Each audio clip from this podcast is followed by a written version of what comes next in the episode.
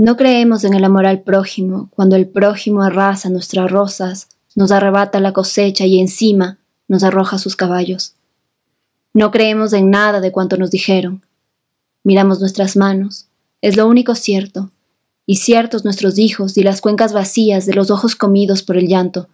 Nos negamos a ser la eterna espalda que va cargando el mundo, nos negamos a ser vientos atados, nos negamos. Queremos ser nuestros propios obreros, construirnos la risa plenamente, el amor como un techo de jazmines y pájaros, la casa como un barco en viaje hacia el futuro. Queremos ser y lo seremos. Canción Protesta de Jaime Galarza. La década de los noventas empezó con una profunda herida dejada por la presidencia de Febres Cordero. Por un lado, la profundización del modelo neoliberal y por otro, la constitución de un aparato policial violento y represivo, materializado en la creación del Sistema de Investigación Criminal SIC, dependencia antisubversiva que operaba de forma clandestina con el propósito de reprimir y aniquilar a miembros de Alfaro Vive Carajo, ABC.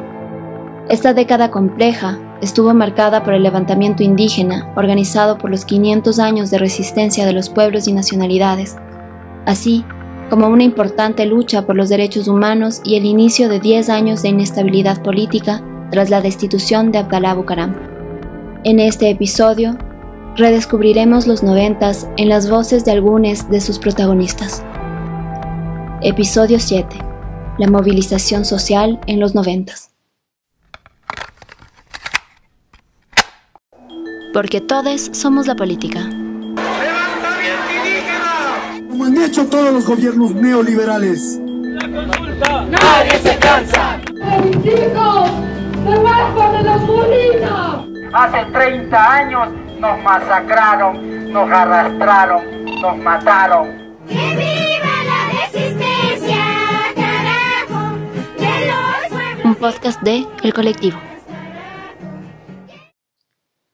Empezamos con Ernesto Flores docente universitario que estuvo vinculado al movimiento estudiantil en la época. Bienvenido, Ernesto. Gracias por aceptar nuestra invitación. La década de los noventas fue una época de mucha agitación social. ¿Podrías decirnos, a tu parecer, quiénes fueron los principales actores de la movilización social de la década? Bueno, en el 90 hubo principalmente las movilizaciones encabezadas por el movimiento indígena. Entonces, eh, los actores principales sería la CONAIE, junto con las organizaciones que habían estado luchando desde los años 80. Eh, hay toda una reconfiguración de las fuerzas políticas que se da a raíz de lo que fue la entrega de armas de, de una facción de Fabio Carajo y las fuerzas que se organizaron en torno a lo que eran los procesos de lucha de ese entonces son también parte de, de, la lucha de los años 90. Quizás siempre se ha centrado mucho el tema en el movimiento indígena y con razón, porque obviamente fue la fuerza principal, pero por ejemplo en los sectores de la ciudad, encabezando lo que fueron las tomas de las iglesias y esto, hubo otros sectores que son menos conocidos y, y que por ahí no se les ha dado el reconocimiento y la importancia de vida, pero que fueron los que tenían organizado el trabajo en los barrios, el trabajo en los sindicatos, el trabajo con los sectores urbanos que en ese entonces habían quedado bastante como eh, alejados de, de, de, la lucha principal, justamente por, por, lo que fue la caída del muro de Berlín, el deterioro de las fuerzas de la izquierda tradicional, pero de alguna manera siguen agrupados en torno a estos proyectos, ¿no? Entonces creo que hubo también una movilización importante. Quizá pongo énfasis en esto no por desconocer el papel del movimiento indígena, que sin duda fue el principal, sino más vale por, por también ver que había estos otros sectores que no han sido muy tomados en cuenta y que fueron sostenes fundamentales en la lucha. Estuvo la UNE, por ejemplo.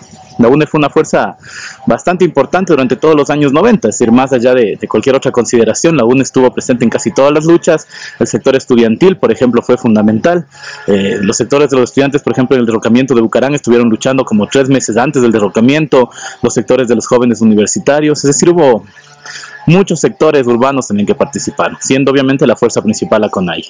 Para estos distintos actores, ¿existe alguna causa común que los llevó a manifestarse?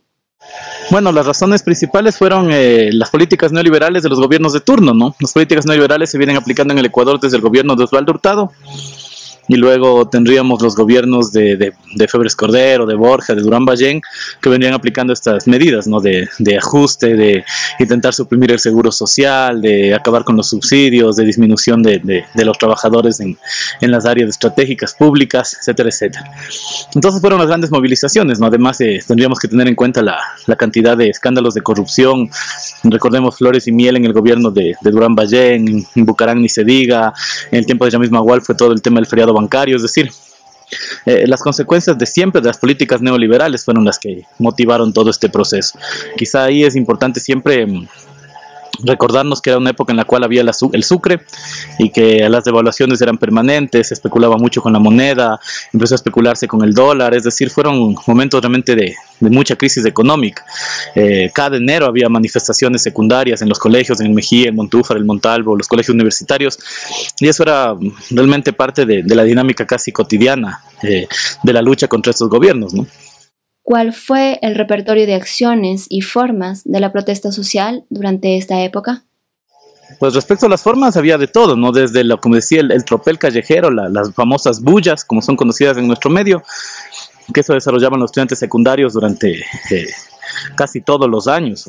En mi memoria está presente que cada enero era épocas de bullas, porque había la subida de la leche, la subida del pan, y siempre había estas famosas bullas, que son básicamente la lucha callejera, ¿no? Armar piquetes, eh, quemar llantas, enfrentarse con la policía, piedras contra bombas, que ha sido lo de siempre, y que en los levantamientos tuvo un rol fundamental, es lo que siempre se trata de ocultar, ¿no? Recordemos que el gobierno anterior despreciativamente calificaba a los luchadores sociales como tirapiedras, y éramos los tirapiedras quienes estábamos en las calles, ¿no? Y quienes sosteníamos también el proceso.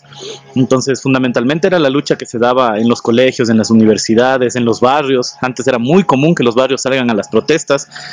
Eh, La Tola, Toctiuco, San Juan, San Roque, eran barrios que cuando había manifestaciones salían, se tomaban la calle, paralizaban y protestaban. La Universidad Central siempre salía, la Universidad Central tenía la costumbre de estar siempre en el combate, ¿no? Por eso sería que también muchas de las reformas de, impulsadas posteriormente tenían como objetivo acabar con esto, ¿no? Se cerró los colegios Manuel Arrea y Odilo, el Odilo, que eran los colegios combativos de la universidad que siempre salían a pelear en las calles. La Universidad Central con el proceso de elitización también perdió gran parte de su combatividad, pero digamos estos eran los centros. Y ahí tenemos por otro lado las famosas tomas de las iglesias, que fueron algo que empezó en esa época, que era en parte hecho por la CONAIE y estas organizaciones revolucionarias urbanas que existían, que se tomaban las iglesias, ponían banderas, hacían así como actos simbólicos de mucha importancia, de mucha trascendencia. Y bueno, ya vendrían los levantamientos, ¿no? Que era algo que no se había dado eh, eh, realmente en los al menos en el último siglo quizá habría que retomar hasta capaz de Aquilema para encontrar un levantamiento así masivo indígena de las comunidades que llegan a las ciudades que se toman y que fue una forma que luego ya fue adquiriendo como características más sostenidas, ¿no? Entonces fueron estos famosos levantamientos en el cual las comunidades salen, se toman las carreteras, vienen a la ciudad, en ese entonces llegaron al Arbolito, llegaron alguna vez a la Universidad Salesiana, en el Salesianazo del 2001, que es otra de las luchas olvidadas porque, bueno, no, no se consiguió el objetivo, ¿no? pero que fue también muy importante en ese entonces. Entonces creo que son esas, hubo el levantamiento antes, en los años 80, ya la, la toma de la Tacunga, es decir, había estas formas de lucha que fueron apareciendo nuevas, ¿no?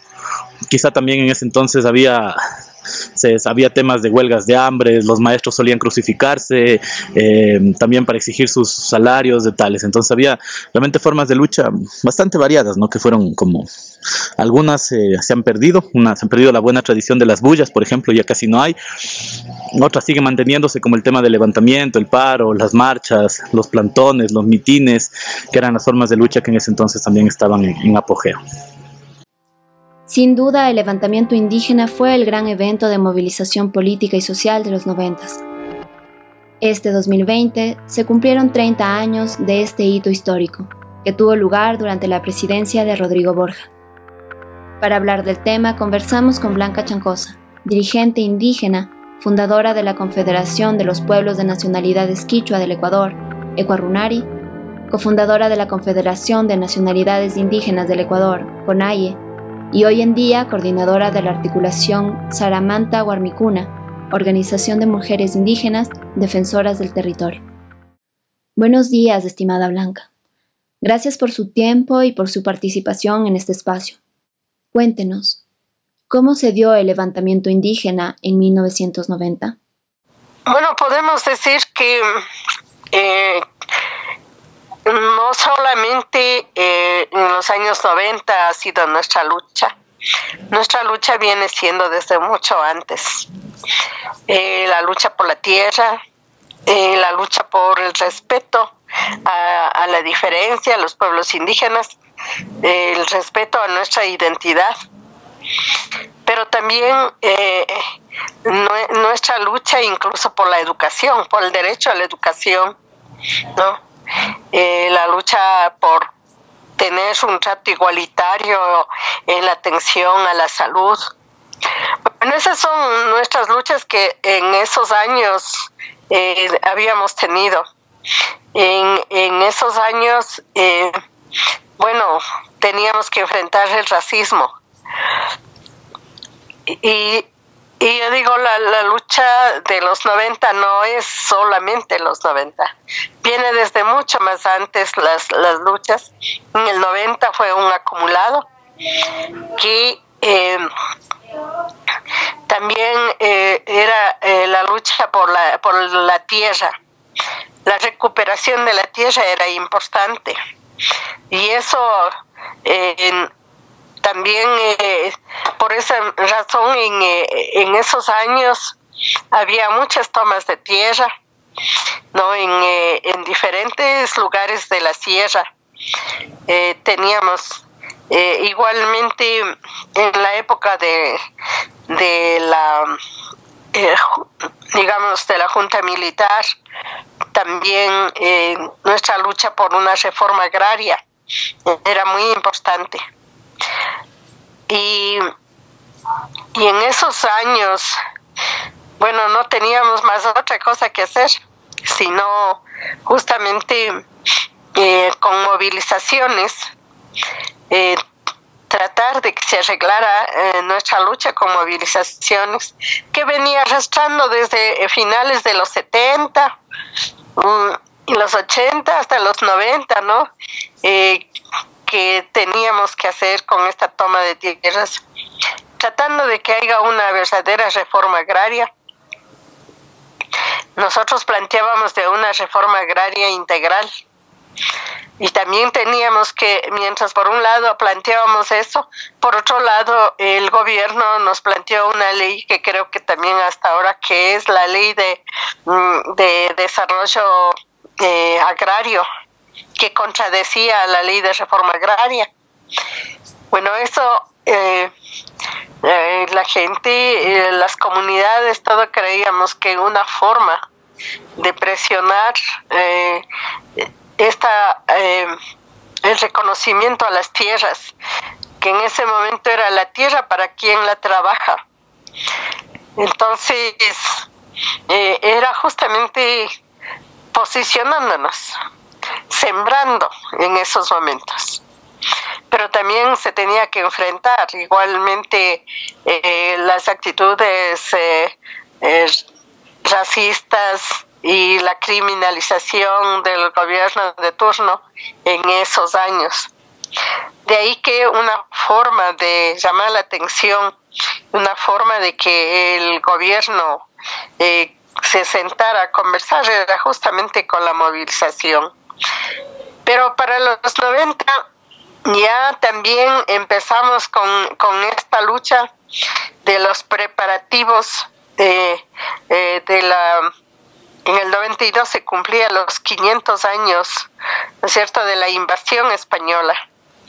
Los gobiernos de España y otros gobiernos estaban preparando la celebración de los 500 años de unos de la conquista otros eh, el encuentro de dos mundos, pero para nosotros no era ningún encuentro de dos mundos, era la invasión y la resistencia de los pueblos. Entonces coincidió en esos preparativos que nosotros también empezamos a hacer nuestros preparativos para la fecha del 92. Pero en los 90 era el auge de la lucha por la tierra. Y y nos empezamos a preparar igual el 90 una gran movilización con los compañeros de la Amazonía para que también se reconozca y se les entregue el título. reconociendo eh, como territorio de los pueblos indígenas. Entonces han sido lucha tras lucha en esos años y en el 90 quedó sentado de que este país era un, debía ser declarado como Estado plurinacional. Y, y es ahí que desde el 90 al 92 se plasma igualmente ya una propuesta política que ya no es solamente la lucha por la tierra, sino que también queda marcado de que era la lucha por, la eh, por los territorios, de que también como una forma de nuestra lucha era exigir igualmente eh, que se reforme la Carta Constitucional. Entonces era necesaria una nueva Carta Constitucional en la que se plasme al Ecuador como un Estado plurinacional e intercultural. Entonces, eh, en la lucha de los 90 se visibiliza el planteamiento político de los pueblos indígenas, pero también se visibiliza la fuerza organizativa en esta lucha que, se dio, no necesariamente en Quito, pero sí desde los territorios de todas las provincias a nivel del país. Entonces eso, eh, digamos, ya para el, el 90 eh, se, se inicia, ¿no? Em, con un acto, una acción que era muy importante era como eh, como como cuando se inicia a prender la mecha decimos nosotros que era con la toma de la iglesia de Santo Domingo en Quito un grupo de compañeros compañeras de diferentes provincias que eran campesinos e, e indígenas que decidimos entrar a la iglesia de Santo Domingo, ya que dicen que es la casa de Dios. Entonces también era responsabilidad de la iglesia de que haya una verdadera reforma agraria para asegurar la vida de los pueblos. Y por eso hicimos entrar a esa iglesia. Y sí, que después de unos días se logró sentarse al diálogo con el gobierno y que el gobierno entregara el, eh, digamos, entregara el reconocimiento de los territorios de los pueblos indígenas.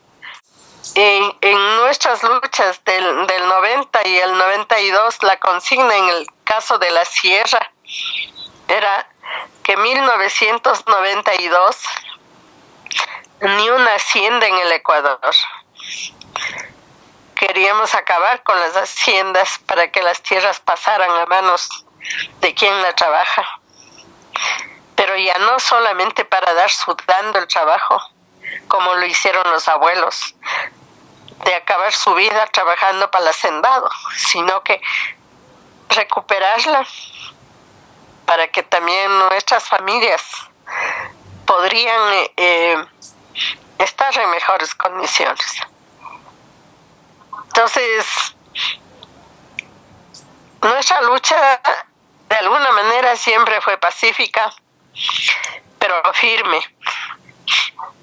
En esos momentos fue muy importante también dejar claro que este país mm, ha estado gobernado con una política uninacional y dejamos claro de, esta importancia eh, de la declaración como Estado plurinacional.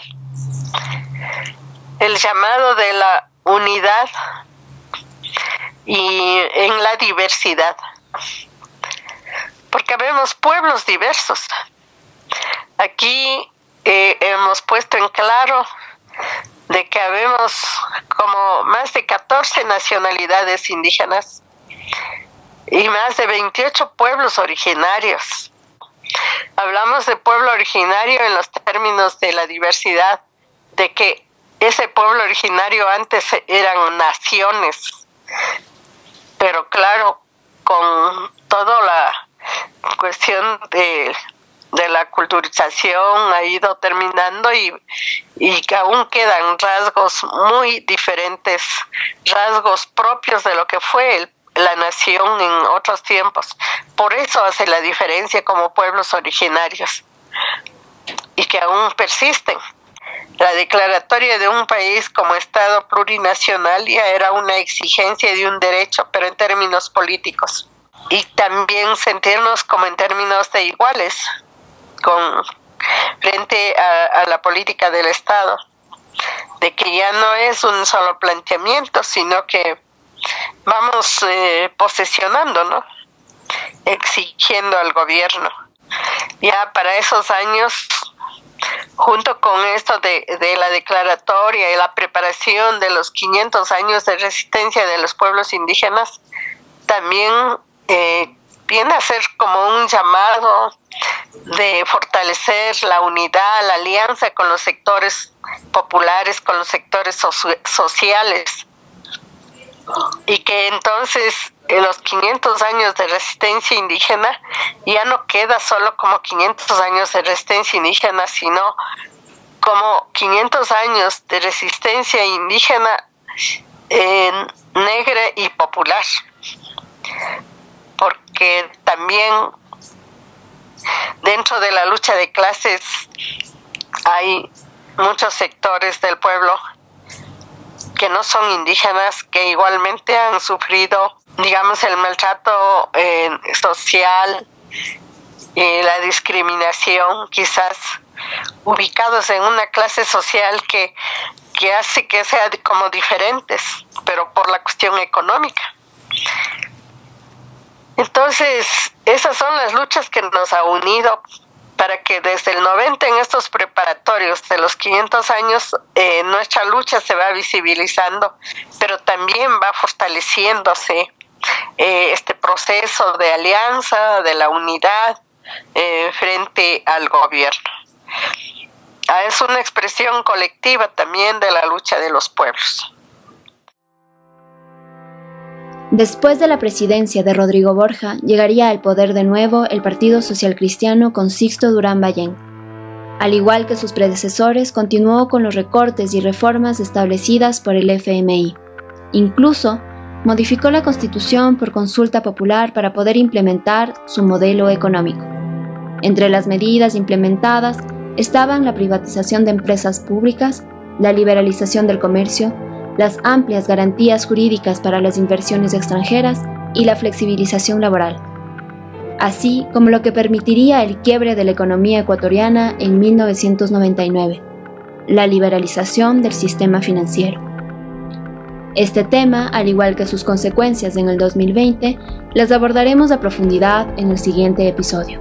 Además de la guerra del Cenepa, el sonado caso de corrupción y estafa Flores y Miel protagonizado por la nieta del presidente, y el juicio político al vicepresidente Dajik por disposición arbitraria y corrupta de los fondos reservados asignados a vicepresidencia, hubo un caso que marcó este periodo presidencial, el caso de los hermanos Restrepo.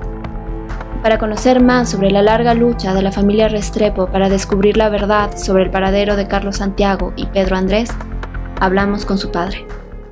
Eh, me llamo Pedro Restrepo, soy ingeniero mecánico, ingeniero industrial y activista de derechos humanos.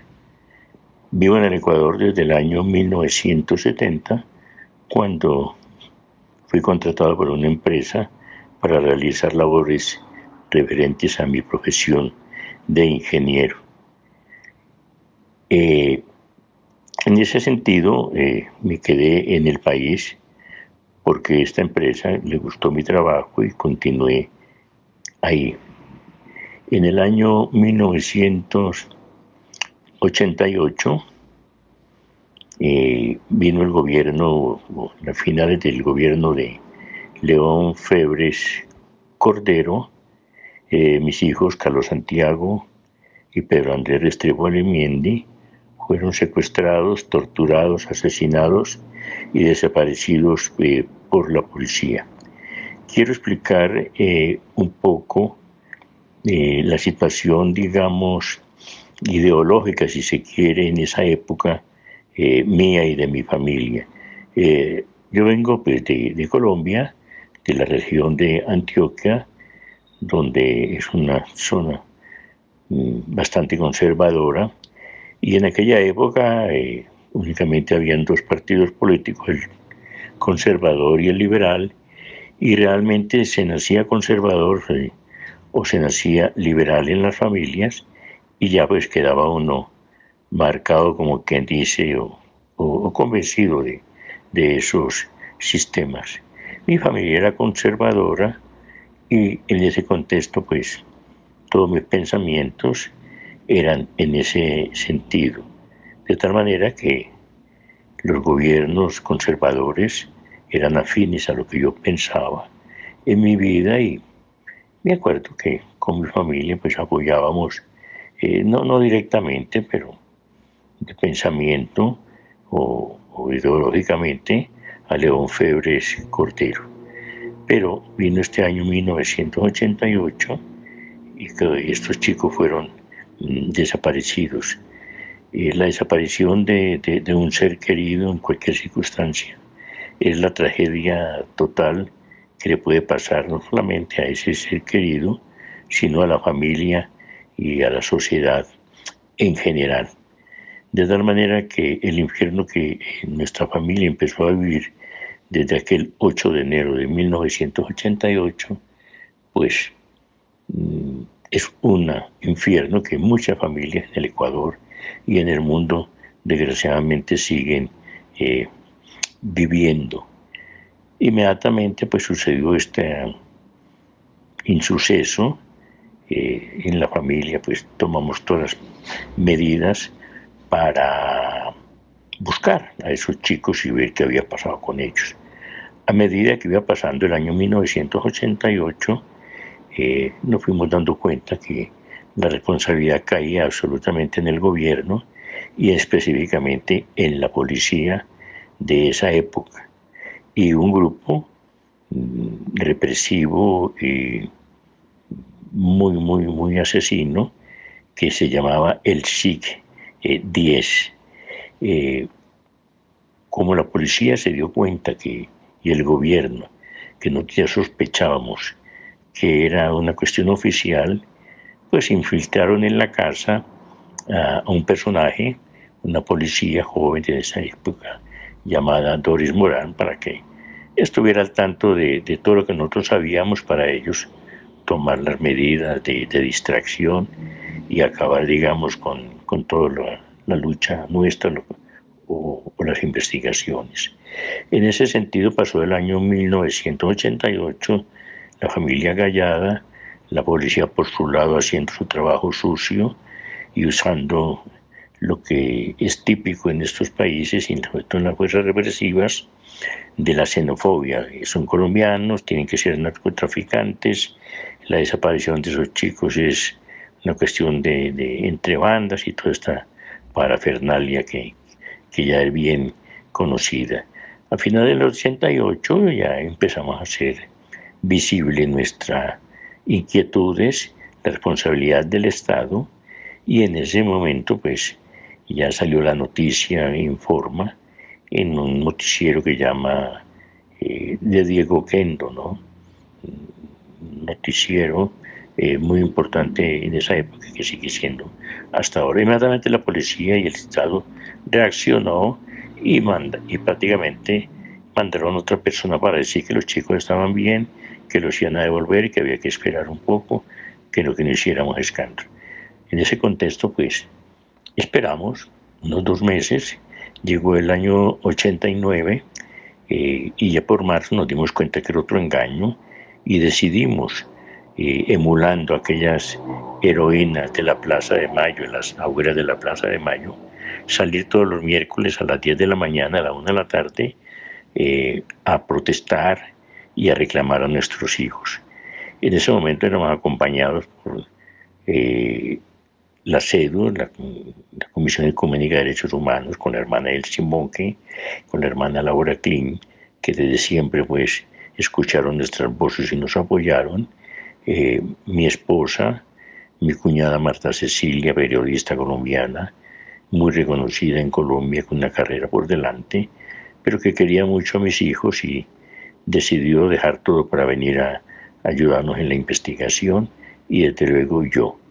Eh, eso ya era inédito en el Ecuador, el Ecuador era una isla de paz, aparentemente no aparecía en ningún informe de derechos humanos y en ese contexto pues eh, fue una sorpresa de la gente y más para el Estado ver que había unas familias con pancartas pidiendo verdad y justicia y haciendo ciertas, eh, digamos, acusaciones directas de personajes de la policía que estaban mm, implicados. De todas maneras, ya la gente en ese momento estaba convencida que no teníamos la razón de que éramos traficantes o cualquiera de estas cosas que era lo que la policía había regado y más bien de apoyarnos pues nos, nos insultaban. Pero fue pasando el tiempo, nosotros seguimos cada ocho días ahí eh, y la gente ya empezó a, a indagar empezó a preguntar y empezó pues a apoyarnos más en forma. Al mismo tiempo otros familiares de, de personas con problemas de derechos humanos de esa época se sumaron a, a la causa. Eh, pasó eh, que nosotros continuamos ahí poco a poco, muchos otros eh, familiares se fueron sumando, después artistas, después los, pues, los,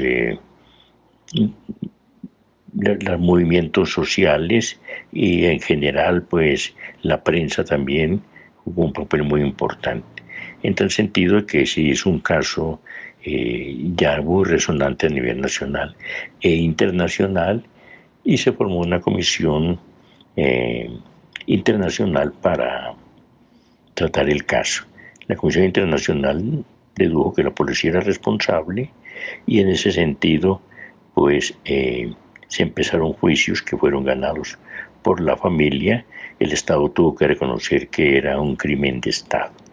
De ahí pues eh, la gente despertó, se dio cuenta que el Ecuador no era una isla de paz, eh, empezaron a, reclamar también por sus seres queridos que habían sido desaparecidos o torturados o, tratados eh, por las fuerzas mm, del Estado. Y hasta el momento de hoy, por ejemplo, que bueno, nosotros estuvimos ahí más de 19 años, eh, en todos los gobiernos que pasaron en esa época, 19 años, jamás se interesaron por nuestro caso, nos reprimieron, querían que nos calláramos. Únicamente en el gobierno de Rafael Correa hubo sensibilidad al respecto y al menos pues eh, se empezó a cumplir los puntos que el Estado se había comprometido a cumplir cuando fue declarado eh, crimen de Estado por la Comisión Interamericana de Derechos Humanos de la OEA. De todas maneras, hasta el momento, los chicos no aparecen, eh, sus cuerpos no, no, aparecen, eh, la policía no dice la verdad total y absoluta de lo que pasó, y peor, pues han asumido su responsabilidad. De tal manera que nuestra lucha continúa, pero esta lucha pues ha tenido eh, muchas repercusiones en el sentido de que la gente aprendió a protestar. Hoy en día hay organizaciones como ASFADE que luchan para que aclaren sus desaparecidos eh, y también pues eh, en el contexto mm, se fueron, hay, hay instituciones ya especializadas en la policía para tratar los casos de desapariciones de personas. Había una fiscalía especializada en tratar esos casos, algo que no existía hasta la época. Eh, quiero resaltar que nuestra lucha y las luchas que yo recomiendo deben de ser pacíficas, deben de ser, eh, primero que todo, muy justas y también muy claras en el sentido de que eh, hay que ser muy preciso sobre lo que se, se, pide, eh, no simplemente, eh, digamos, protestar por protestar o protestar por, por especulaciones o por lo que nosotros consideramos que, que la verdad. Nuestra lucha siempre ha sido acompañada de la verdad, de la comprobación y por eso pues ha, tenido, digamos, mucho apoyo. Eh, la resistencia, la lucha de los pueblos está garantizada, al menos en el Ecuador, por, por la Constitución, algo que, que no existía. Y, y, yo creo que también es un derecho humano natural de que el ser humano, si se siente vejado y se siente maltratado ante el poder, pues tiene todo el derecho a exigir de que esto sea revertido y, cambiado. Eh, muchas cosas eh, cambiaron en Ecuador, creo yo, para bien. Los fueros militares y los fueros policiales fueron eh, abolidos y eso es debido, mucha gente lo dice, a la lucha nuestra que despertó mucha conciencia, pero ante todo una lucha pacífica, cívica, con la verdad en la mano y justa. En 1996, Abdalá Bucaram empezó el periodo presidencial para el que fue elegido. Cinco meses y 25 días más tarde, sería destituido por el Congreso Nacional alegando incapacidad mental. Esta moción fue presentada por el diputado social cristiano Franklin Verduga y fue apoyada por 44 diputados de su partido y del Partido Democracia Popular.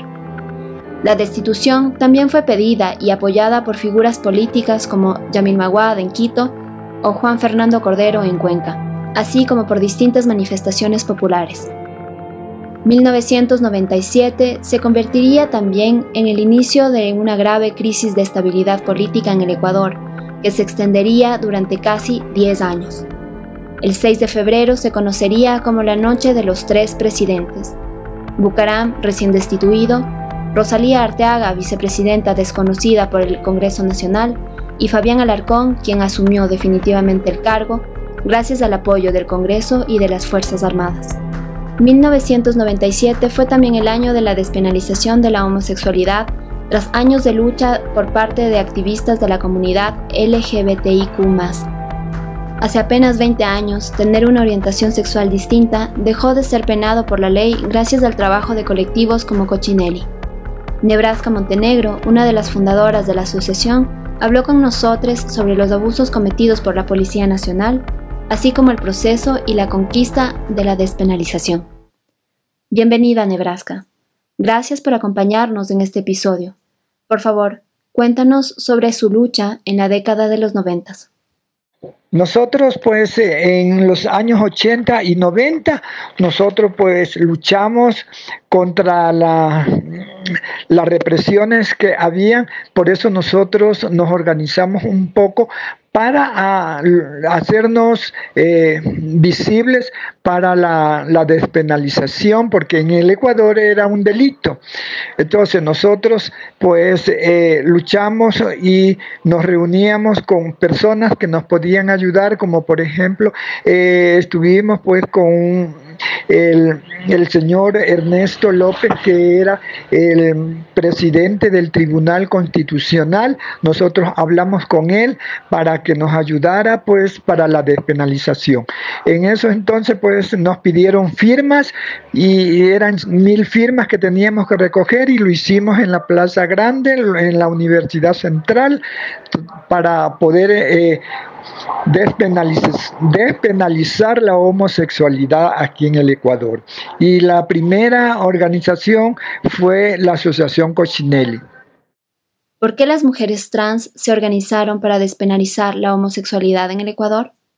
Las razones y motivos que nos llevaron a esta gestión eran por las eh, mm, por las desapariciones, por las persecuciones, por todos estos que, estos elementos que a nosotros nos perseguían por ser eh, eh, homosexuales. Y todo esto llevó a, que nosotros nos organicemos eh, con las chicas que trabajaban pues en la mariscal en ese entonces entonces, por eso nosotros eh, hicimos esta, esta lucha, porque había muchas desapariciones, había eh, eh, encarcelamientos, habían maltratos. Entonces, por todas estas cosas fue que nosotros nos llegamos a a visibilizar y salir a las calles eh, para hacer plantones, para hacer marcha, porque eh, nos perseguían mucho, las compañeras no las dejaban trabajar antes, en ese entonces, eh, en la Mariscal, donde ellas trabajaban pues como prostitutas, entonces Todas esas cosas nos llevaban a, este, esta lucha que, emprendimos porque algunas pues compañeras la cogían, la maltrataban, eh, le ponían en las lagunas y, la, tiraban y le echaban gases. Entonces por eso es que nosotros eh, comenzamos eh, esta lucha que hasta hoy en día es incansable porque luchamos y, más que todo pues estamos luchando por ahora no en este en estos espacios porque todavía hay las discriminaciones y todavía hay la homofobia entonces por todas estas cosas que, que están que pasamos y que estamos pasando todavía ¿no? Hemos llegado a esto. ¿De qué forma se organizaron para lograr su objetivo? Y las formas eh, de estrategias eran las reuniones que nosotros hacíamos en las casas de las compañeras para formar una marcha y un plantón frente a la Plaza Grande como protesta de que nos discriminaban y nos eh, hacían pues eh, muchas, muchas persecuciones a nosotros. Y por eso nosotros queríamos visibilizarnos para poder no protestar y que nosotros sí, claro, las compañeras todos tenían miedo, pero nosotros teníamos que ah, luchar por nuestros derechos porque eran vulnerados en toda esa época de los 90. ¿Podrías contarnos más sobre cómo fue la organización para lograr el objetivo de la despenalización? Pues nosotros nos organizamos eh, y tuvimos pues una oficina, era porque recogíamos con las compañeras que trabajaban en la Mariscal ellas nos ayudaban pues, para pagar el arriendo de, los locales, eh, nos, nos, íbamos a reunir a veces en la casa de las compañeras antes de tener nosotros el local propio. Entonces, por eso era que nosotros este, eh, nos organizamos bien de esa manera y después nosotros buscamos pues recursos para poder mantener eh, la fundación y, eh, nos ayudaban pues en lo que era las organizaciones internacionales, ¿no? Que una organización que se llamaba IVO y nosotros por ahí comenzamos con pequeños proyectos y íbamos avanzando poco a poco hasta que ya nosotros pues eh, tuvimos eh, el acuerdo ministerial, ya con, nos pidieron los estatutos, hicimos el acuerdo ministerial, entonces nos legalizamos en esa época. Por eso nosotros eh, estuvimos un largo tiempo y como hubo mucho conflicto, pues no, entonces nosotros eh, detuvimos un buen tiempo, casi como por unos 6, 7 años y después volvimos a resurgir ahora. En noviembre de 1997, la homosexualidad fue despenalizada al determinarse como inconstitucional el artículo 516 del Código Penal. Sin embargo, no hubo y no ha habido hasta el día de hoy ningún tipo de medidas de reparación por el abuso sistemático hacia la comunidad LGBTIQ, en especial hacia las mujeres trans por parte de la Policía Nacional.